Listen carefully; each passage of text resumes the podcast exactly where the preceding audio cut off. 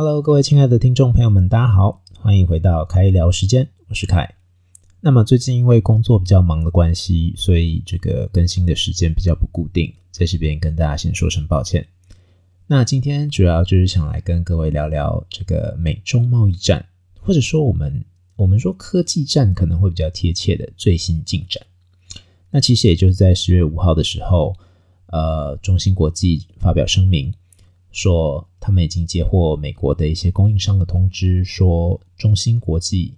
这间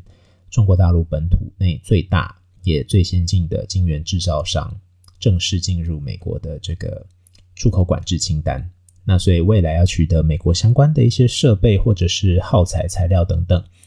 都会变得比较困难。那这个消息一出，当然就引起很大的恐慌。虽然之前就一直不断的有消息指出，川普政府正在谋求将中芯国际也放进这个制裁清单当中，但是毕竟还没有属实，而且中芯国际的也极力的在沟通，而且发表一些声明，包括说他们遭受怀疑的主要原因是因为他们跟中国军方的一些科技发展有关，他们也说他们主要是民用，极力的避免。去跟军用做合作，但其实我们都知道，在这个中国大陆的这种军民合一的这种政策底下，你要完全避开军用，几乎是不可能的事情了。所以这次呃，美国决定将中芯国际列入出口管制清单的最重要的一个原因，其实也就是因为他们的一份报告指出，他们去分析了中国军方所使用的一些研究发表的一些研究结果。发现他们很大程度的都是使用这个中芯的生产出来的晶片。那不过，毕竟我觉得这个其实有点欲加之罪，何患无辞了。因为毕竟像是 Intel 啊，或者是台积电，你说要是完全避免生产军用相关的产品，我觉得这个是相当困难的。毕竟就是做生意嘛。好，那不过这是题外话。那中芯被禁的这一个事情。呃，已被发表之后呢，其实大家就会觉得，呃，各家的分析师啊，还有一些其他的呃观察员就觉得说，这个接下来的市场会面临一次很大的洗牌。那原因是因为中芯国际这间是世界第五大的这个半导体制造商，或者说晶圆制造商，那它大概占有五趴左右的市占率，听起来并不高，但是因为它的主力是在这个八寸晶圆。那要知道台积电呢，这间呃世界上最大的市占率最高的晶圆代工厂，它占了五十一趴。可是呢，目前它的主力其实是集中在这个先进制程，还有也就是十二寸晶圆上面。但世界上并不是所有的机器或者是一些设备啊，或电子产品都需要用到这么高端的技术啊，也不是每个人都出得起台积电的高额的这种代工的费用，所以其实。在相对低端或者是相对落后的制程，仍然是有它的相当稳定的市场。那中心最主要就是集中在这部分，所以现在采用八寸晶圆来进行这个晶片制造的这些呃，就的这些客户啊，下单的这些客户都非常担忧，因为目前有在做八寸晶圆的，大概不外乎就是像呃 Global Foundry 啊，或者是联电，又或者台湾的这个世界先进这些公司。但目前因为，呃，我刚才前面也说了，就是它是属于一个比较落后的制程，所以几乎是没有呃制造厂是在针对八寸晶圆去做扩厂的动作，所以它的产能一直相对来讲都是满档的。那对中芯国际的这个禁令一出呢，很多的包括美国自己在内的很多的这些 IC 的设计厂，他们都开始必须要。到处去寻找替代的代工厂，那比较有钱的，像譬如说高通，那也就是或者是说他平常就有跟这些其他的晶圆代工厂维持良好的关系的，他就会开，他就会比较容易优先取得这些其他厂的这种产能。但是相对而言，中国大陆自己内地的一些 IC 设计公司或者是一些。呃，晶片商，它其实就会面临到相当大的冲击。举例来说呢，呃，大陆目前有一间公司之前非常的火热，它就是整个大陆最大的 NOR Flash 的龙头兆易创新。那它在二零一九年打入这个 Apple 供应链，开始为 iPad 提供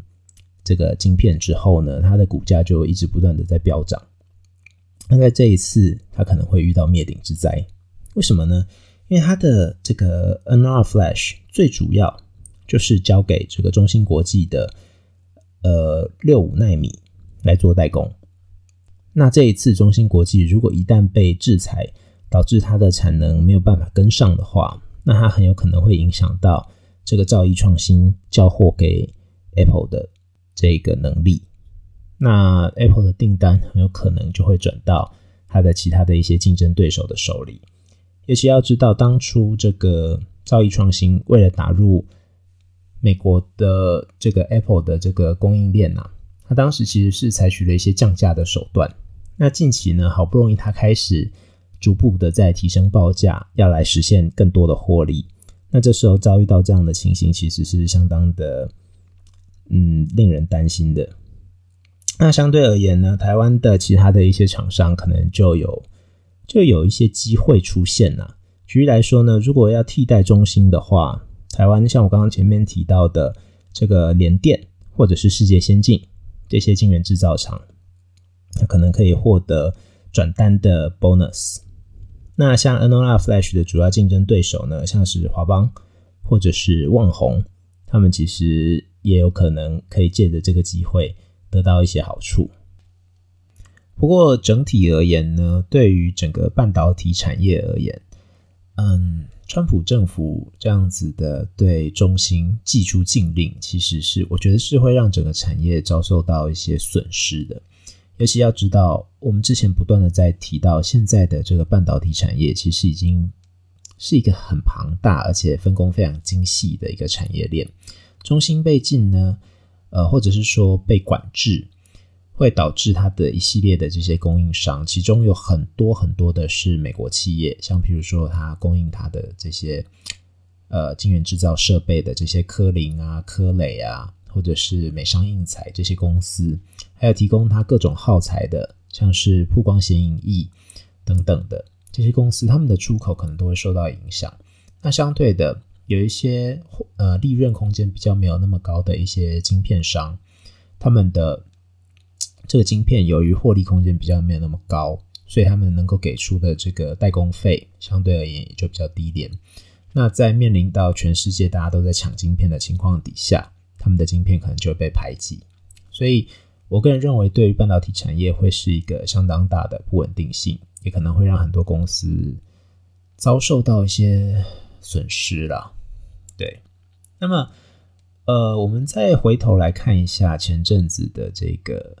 华为的状况好了。那我们都知道，华为在被列入这个实体清单之后。他们的各方面的产业都受到了相当大的打击，尤其是在这个手机，在这个智慧运算方面。那在五 G 上面，他们的晶片的获得来源也受到了相当大的影响。那不过现在美国的这个状况让我有点他们是球员兼裁判的感觉。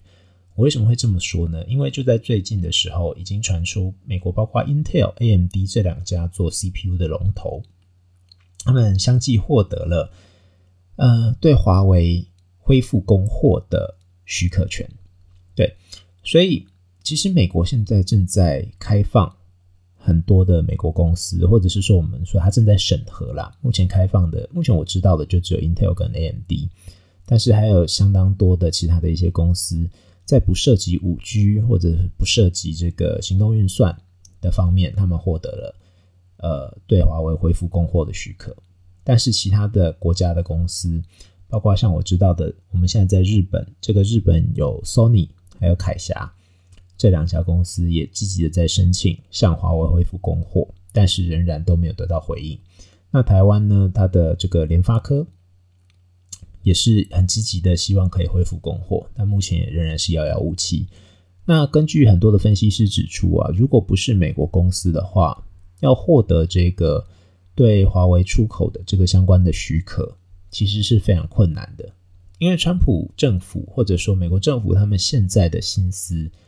其实可以说是司马司马昭之心呢。大家都知道，他们其实就只是他并没有要让华为整个死掉，相反的，他们希望的是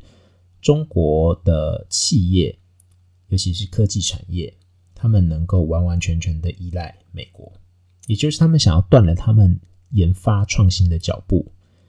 因为这也是为什么他们最近要跟着制裁中芯，因为要知道中芯它现在虽然刚提到它主要的获利来源还是在比较落后的点一八微米啊，或者是六五五五纳米这些东西，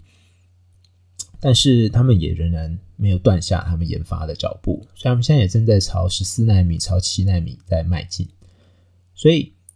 美国他们这样制裁的结果，就是导致。像华为，它现在晶片原本已经可以自制这个麒麟晶片，他们可以自己设计麒麟晶片，然后由台积电代工。